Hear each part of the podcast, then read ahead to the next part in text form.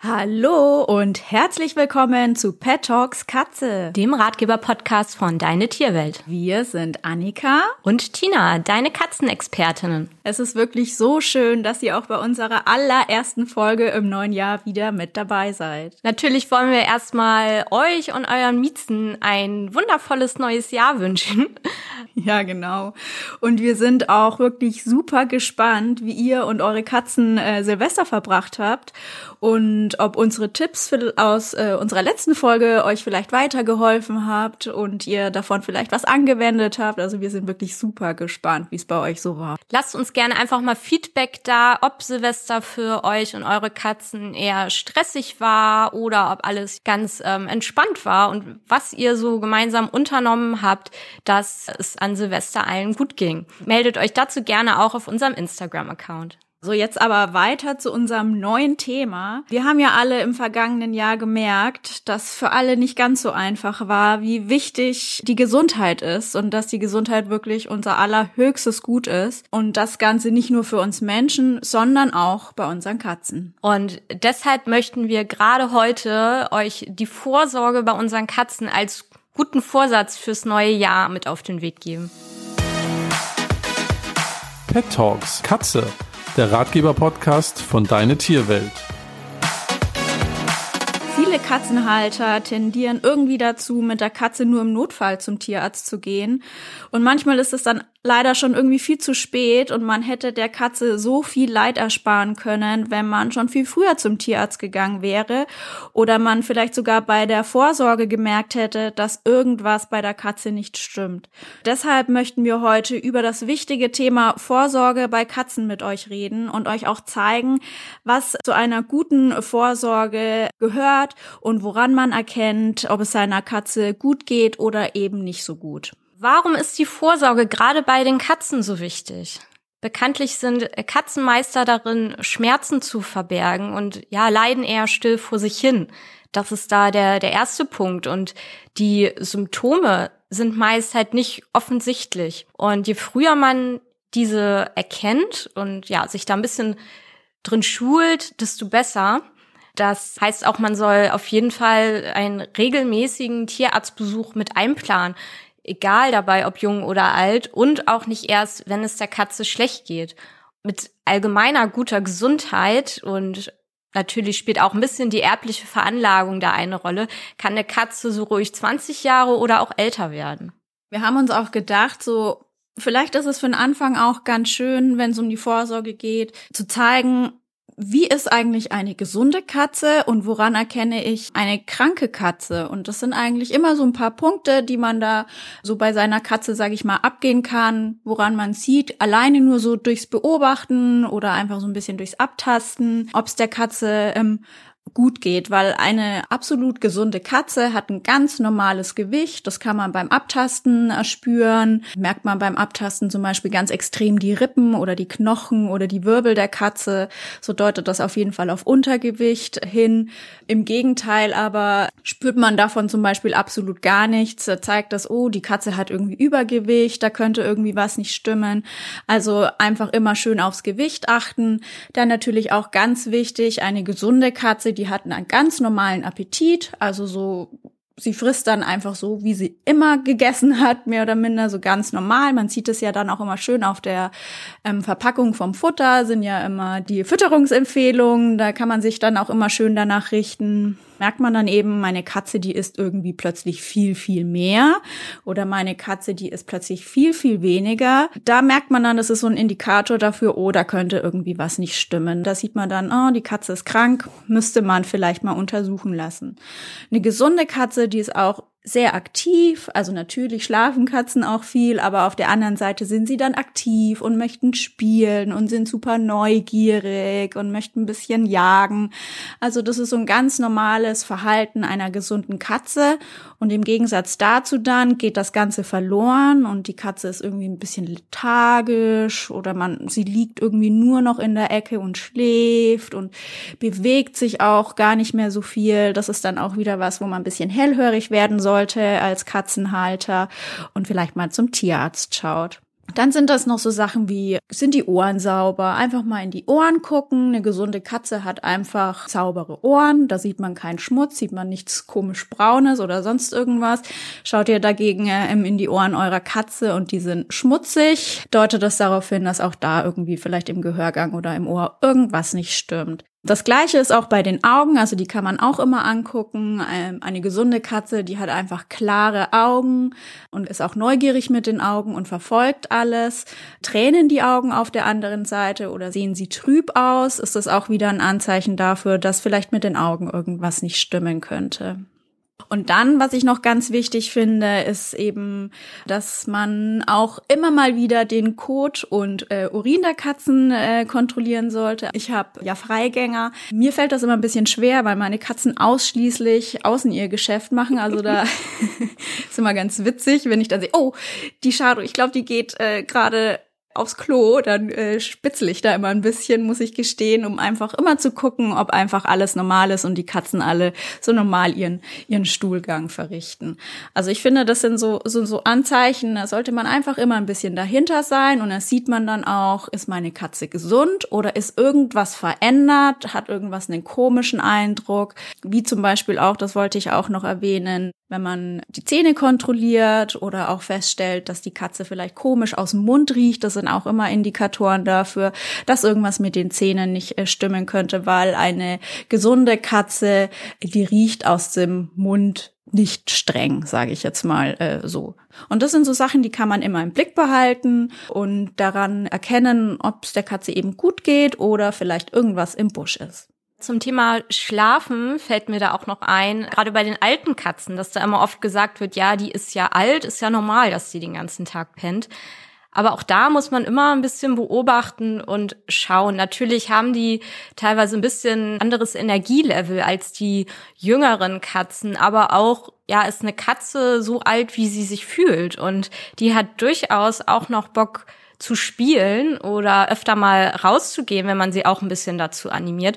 Und wenn die Katze jetzt wirklich durchgehend schläft, sollte das auch bei einer alten Katze ja ein bisschen ein Alarmzeichen sein, dass man da mal genauer schaut, ob da nicht was dahinter stecken könnte. Dann fällt mir auch noch ein, dass so Veränderungen der, der Psyche, also des ja allgemeinen Gemüts, der Laune, gerade auch wenn sie plötzlich auftreten, halt zum Beispiel so vermehrte Unruhe oder auch so Reizbarkeit, Aggression, dass das auch immer ja für euch so ein Hinweis sein kann. Mit meiner Katze könnte was nicht in Ordnung sein, rein körperlich gesehen. Tina, ich finde ja, wenn es um den Bereich Vorsorge bei Katzen geht, bist du ja eigentlich die Ansprechpartnerin überhaupt, weil vielleicht wissen das nicht alle. Die Tina ist ja nicht nur wie ich auch äh, Verhaltenstherapeutin für Katzen, sondern Tina ist auch tiermedizinische Fachangestellte und Mitglied in der deutschen Gruppe äh, Katzenmedizin.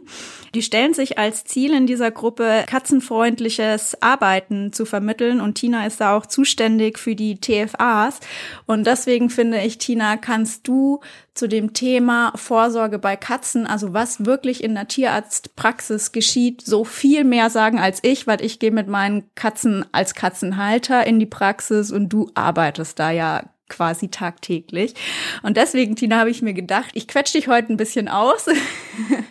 ich stell dir heute mal ein paar Interviewfragen zu diesem Thema. Ja, dann schieß mal los.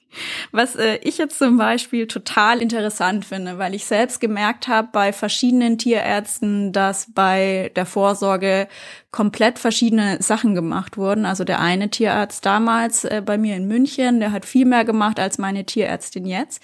Deswegen würde ich dich total gerne mal fragen, was denn bei einer guten Vorsorge beim Tierarzt eigentlich gemacht werden sollte.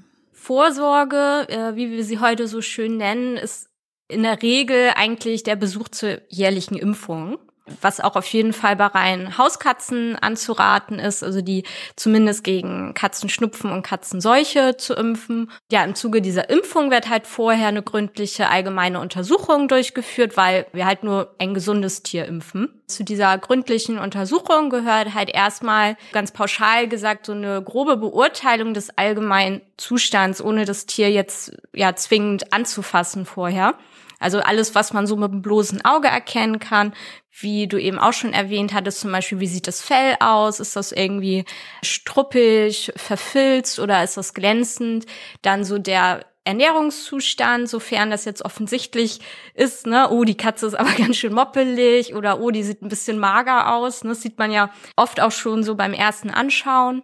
Natürlich auch die Augen, ob die äh, klar sind oder irgendwie trüb, verschmiert oder ob es da vielleicht schon ja Anzeichen gibt von ersten Alterserscheinungen, irgendwie grauer Star zum Beispiel. Dann spielt auch die Körperhaltung da eine Rolle. Da kann man gerade bei Hunden zum Beispiel das Gangbild ganz gut beurteilen und ja bei Katzen halt allgemein, wenn man die zum Beispiel frei im Raum laufen lässt, um sich so ein bisschen ja zu akklimatisieren, an den Raum zu gewöhnen, dass man da auch guckt, unabhängig davon, ob sie jetzt Angst hat oder nicht, wie läuft sie überhaupt, wie bewegt sie sich, sind da schon irgendwelche Anzeichen zu erkennen?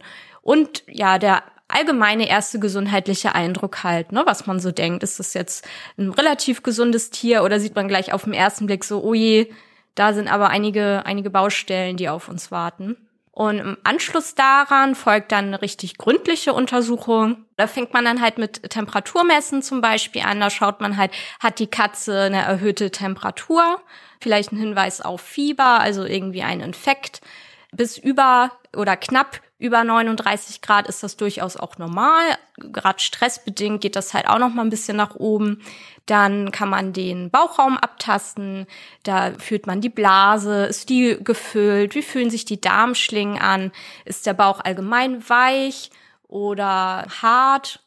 Gibt es da vielleicht einen Hinweis auf irgendwie eine Umfangsvermehrung, also beispielsweise irgendwie ein Tumor im Bauchraum? Das könnte man durchaus auch abtasten.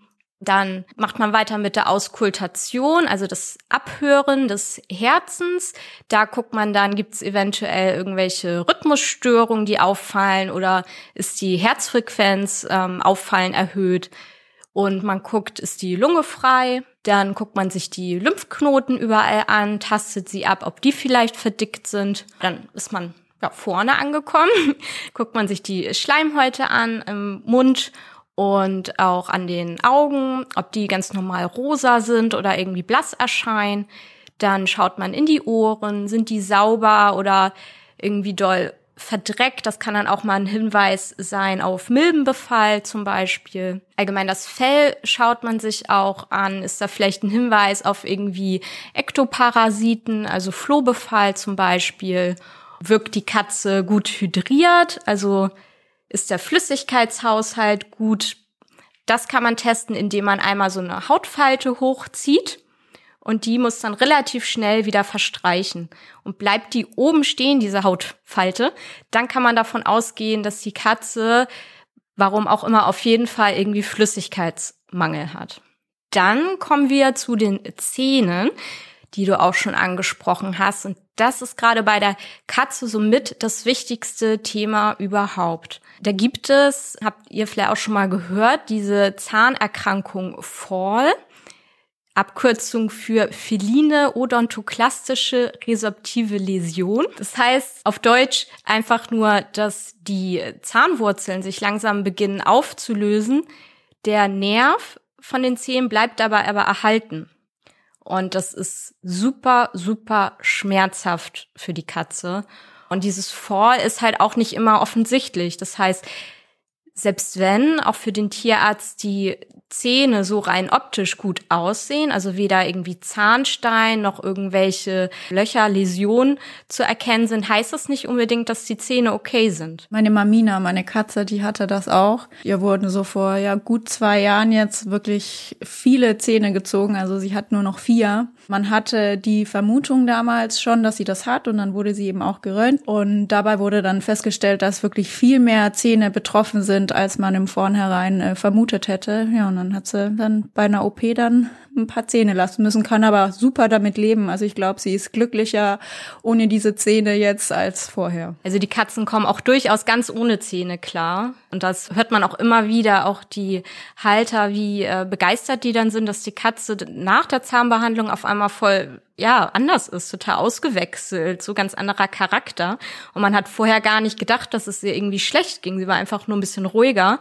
Und das sind halt, ja, so ganz subtile Verhaltensveränderungen, die halt so unterschwellig eher sind. Ne? Die Katzen, die sagen nicht ganz laut hier, aua, das tut mir weh. Und die fressen ja auch noch bis wenn es denen ganz schlecht geht teilweise ne? Das ist immer wieder erstaunlich. Hast du denn äh, so einen Tipp vielleicht mal kurz für uns wie man am besten zu Hause die Zähne der Katzen checken kann weil das nicht so einfach irgendwie bei der einen Katze mehr bei der anderen weniger? Ich mache das immer beim Schmusen ganz oft weil die meisten Katzen die mögen das ja schon gern wenn man irgendwie im Kinnbereich Halsbereich Kopfbereich gekrault wird dass man da immer ganz zwischendurch einfach so mal ganz frech, ne, so die Lefze hochzieht, ne, wenn wir da eh so gerade im Schmuserausch sind, dann schiebe ich da immer so meinen Finger einmal zwischen und guck dann so und dann guckt sie einmal ganz verdutzt, huch, was war das denn jetzt? Aber dann ist auch wieder gut und so kann man halt ja sich mal ganz sanft rantasten. Natürlich kann man das auch richtig verbinden mit so Medical Training und das dann auch mit positiver Verstärkung, mit Klicker verbinden. Und das Wichtigste ist halt immer da wirklich ganz, ganz kleine Minischritte zu machen und da die Katze nicht irgendwie zu überfordern. Mich würde noch interessieren, ob es ähm, bei der Vorsorgeuntersuchung in Bezug aufs Alter der Katze Unterschiede gibt und wie oft man eigentlich zur Vorsorge gehen sollte. Ja, da gibt es durchaus Unterschiede. Also wenn man halt kleine Kitten hat, dann empfiehlt es sich so schon in den ersten zwei bis drei Wochen mal zum Tierarzt zu gehen. Einfach nur für so einen ersten allgemeinen Eindruck, dass man irgendwie sieht, wie ja stabil ist das Kätzchen, wie sieht das Immunsystem aus oder hat man da irgendwie schon eine verschnodderte Nase, verklebte Augen, ähm, solche Geschichten. Da schaut man dann auch nach eventuellen Untermietern, also irgendwie Flohbefall, weil das Immunsystem ist halt noch nicht so da. Ne? Da kann das schnell mal vorkommen. Da ist es auch ganz wichtig, dass man dann das erste Mal entwurmt, zum Beispiel. Und ja, dann haben die Kätzchen wirklich schon eine gute Grundlage. Und dann startet man so in der achten Woche dann die erste Impfung. Die wird dann nach vier Wochen wiederholt, also in der zwölften Woche. Meistens wiederholt man die dann nochmal in der 16. Woche. Und da lasst ihr euch dann am allerbesten von eurem ja, Tierarzt oder Tierärztin des Vertrauens beraten, welche Impfung da wann für eure Katze richtig ist. Nach der Grundimmunisierung, also die ist dann nach einem Jahr abgeschlossen, man impft dann nach einem Jahr nochmal. Dann ist es anzuraten, dass man einmal jährlich den Tierarzt besucht, wenn sonst nichts weiter äh, vorliegt. Aber es schadet auch nicht, wenn man mal zum Tierarzt geht, wenn nichts los ist. Gerade bei den kleinen Kätzchen. Also, dass es nicht immer mit einem Pieks oder irgendwas anderem unangenehm verbunden wird, dass man so ein bisschen spielerisch der Katze das halt näher bringt, dass sie da Naschis kriegt, auch mal einfach rumlaufen kann. Dass sie auch einfach mal nur positive Erfahrungen beim Tierarzt macht, ne? Und nicht merkt, oh, jedes Mal, wenn ich da bin und in die Box muss, dann passiert was Schlimmes. genau, und das ist halt gerade je jünger die sind, desto besser, weil die da halt noch total offen sind zu lernen und solche Erfahrungen halt zu machen. Ja, und das ist so sowas, was auch noch so in den Kinderschuhen steckt und noch viel öfter gemacht werden müsste eigentlich. Und was wahrscheinlich auch nicht bei jeder Praxis so einfach machbar ist, könnte ich mir vorstellen, oder? Ja, generell schon. Ne, ist da eine gute Beziehung zu Katzen auf jeden Fall wichtig. Aber einfach mal fragen. Wenn man da selber auch erklärt, warum man selber das für wichtig hält, wird das auch bei jetzt nicht so katzenaffinen Tierärzten durchaus auch da Anklang finden und die werden da bestimmt offen für sein. Und wenn nicht, dann muss man sich halt überlegen, ist das der richtige Tierarzt für mich, ne? Ja, und dann ja, wachsen die Katzen so munter heran. Nach circa anderthalb Jahren, je nach Rasse, auch mal ein bisschen älter, sind die dann ausgewachsen, sagt man so. Ja, jedes weitere Jahr sind dann ungefähr vier Menschenjahre. Wenn die so sieben, acht Jahre sind, sind die dann so ungefähr Mitte 40 in Menschenjahren. Das ist ja auch bei uns so. Hier wird die Vorsorge, die regelmäßige Vorsorge dann schon immer wichtiger. Ab da sollte man dann bestenfalls zweimal jährlich zum Tierarzt gehen. einmal davon sollte dann mindestens auch eine Blutuntersuchung gemacht werden. Das heißt, man hat dann eine Übersicht über alle wichtigen Organwerte, Entzündungszellen. Ähm, da kann man so ein richtiges Geriatrieprofil machen lassen und kann einfach total frühzeitig schon erkennen, wenn da irgendwas im Anmarsch ist. Da gibt's auch so Frühmarker für die Niere zum Beispiel. Oder auch ähm, der Schilddrüsenwert ist mit dabei. Es ist halt ganz wichtig, weil so ab dem Alter geht das los, wo so äh, typische Krankheiten wie ähm, Diabetes mellitus oder halt Nierenerkrankung oder auch Schilddrüsenüberfunktion auftreten können. Das sind so die klassischen Krankheiten, die dann so im Alter kommen.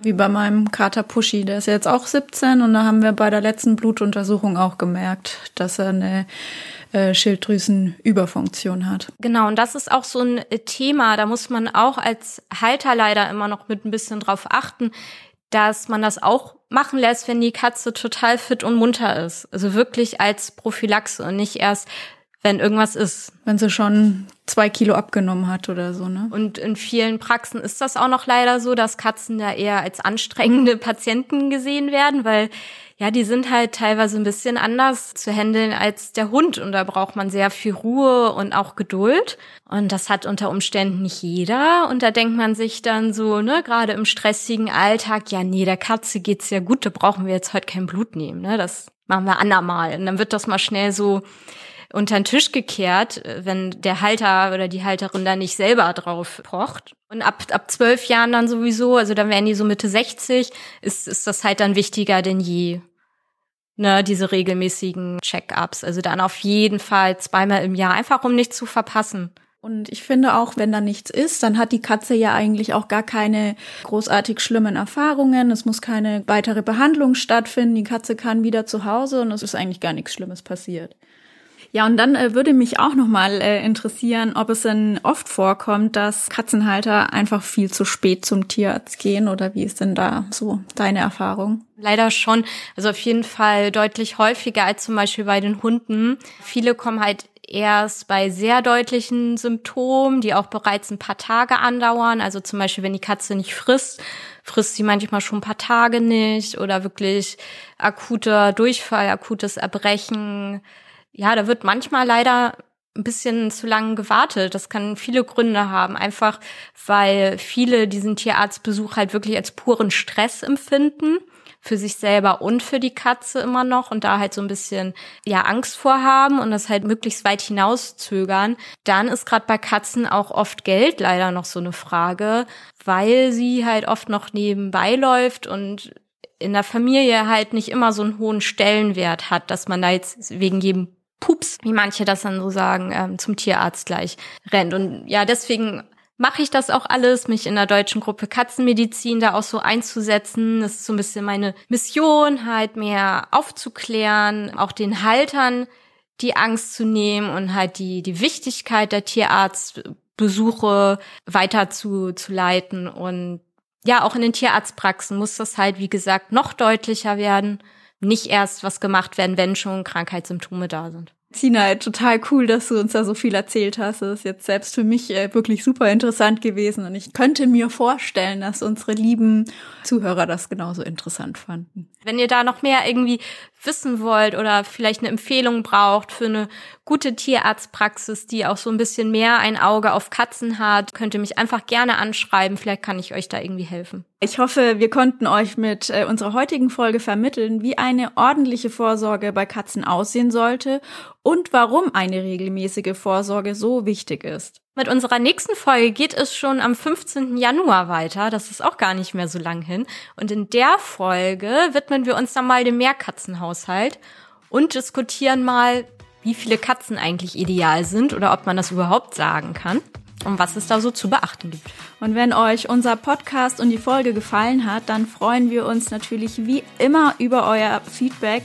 In letzter Zeit erreichen uns wirklich viele tolle äh, Nachrichten von euch, die uns so richtig motivieren und auch wahnsinnig freuen, weil es ist so ein schönes Gefühl zu wissen, dass euch unser Podcast gefällt. Ihr könnt uns auch wie immer gerne über Instagram schreiben, gerne auch irgendwas in eurer Story teilen, damit das noch mehr Leute erreicht. Oder ihr könnt uns auch mailen an podcast at deine-tierwelt.de oder auch der Deine Tierwelt Community beitreten. Also ihr Lieben, startet gut ins neue Jahr, bleibt gesund und habt ganz viel Spaß mit euren Katzen. Bis zum nächsten Mal. Macht's gut, eure Tina und eure Annika. Tschüss. Tschüss.